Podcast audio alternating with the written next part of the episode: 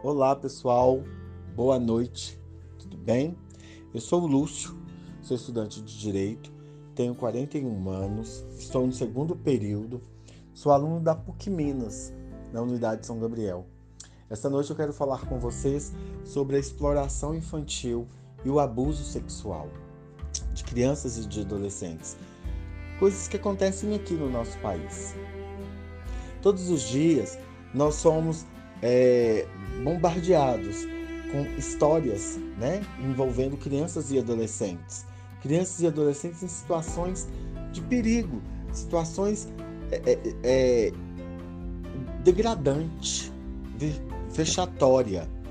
E quando nós nos deparamos com essas situações, é, um sentimento, pelo menos comigo, é assim: um sentimento de revolta, um sentimento de repulsa, é, de incapacidade, né? Me, me toma e, e as perguntas ficam, vêm e vão todo o tempo, é como poderíamos solucionar esse problema. O que eu posso dizer é que não existe uma receita de bolo que vá resolver ou solucionar o problema de imediato.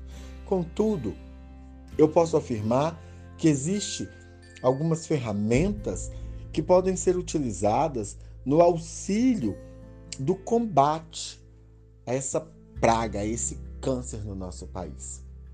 E eu quero falar de uma delas, que é o diálogo. Você que é pai, você que é mãe, você que é educador, você vó, você vô, você tio, você, enfim, você que está numa situação é, é, é, de guardião dessa criança. Saiba que o diálogo é uma ferramenta poderosa em seus efeitos.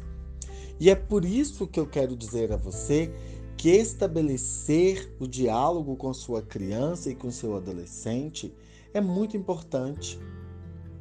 É muito importante que você ouça o que está sendo dito.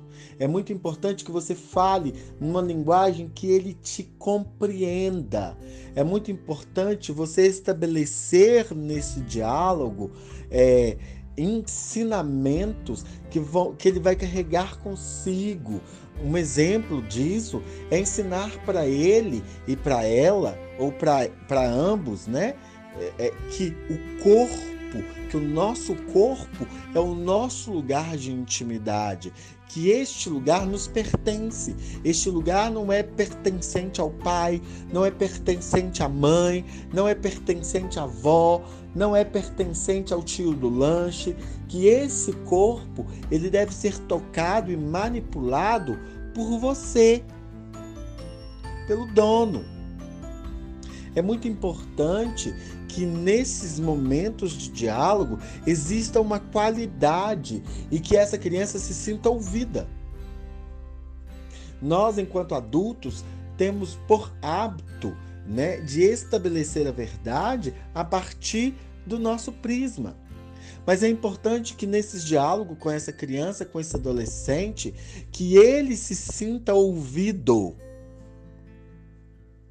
Que ele perceba que ele que há uma credibilidade naquilo que ele está sendo, naquilo que ele está falando.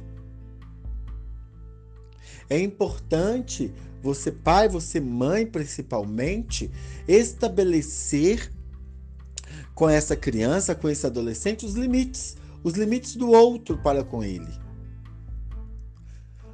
Sabe? É importante que ele aprenda a dizer não não me agrada, não quero, não pode, não vou. Que não existe uma problemática na, em sua fala quando ela vier carregada da palavra não. E mesmo que este não seja, seja dito a você pai, a você mãe, a você vó, você vô, que o não seja respeitado que quando ele não se sentir confortável com um abraço, quando ele não se sentir confortável com um beijo, quando ele não se sentir confortável com um colo, com um toque, que ele possa dizer não e que imediatamente ele será respeitado. É importante que ele saiba que o, que o lugar seguro, que o lugar seguro dele está no, re, no recanto da familiar, no seu abraço, no seu colo. Sabe, pai, sabe, mãe, que você é, saiba é, dar a ele, propiciar a ele esse lugar seguro. Que ele te perceba muito mais do que só como os pais, mas como amigo, com quem ele pode conversar, com quem ele pode se abrir, com quem ele possa estabelecer um diálogo e, e nesse diálogo não exista uma cobrança ou um julgamento. Pelo contrário, que ele perceba que esse lugar de diálogo é onde todos os seus problemas são depositados e juntos solucionados. Não, como eu disse no início, não existe uma, uma receita de bolo para a problemática do abuso, né? No nosso país. Nós vemos isso o tempo todo, mas nós podemos, dentro do nosso universo familiar, estabelecer o limite e oferecer à nossa criança e nosso adolescente um lugar seguro, um lugar onde, no momento em que ele falar do ocorrido, prontamente seremos os guardiões dele, os super-heróis, aqueles que vão prontamente agir em favor, em proteção à sua inocência enquanto criança.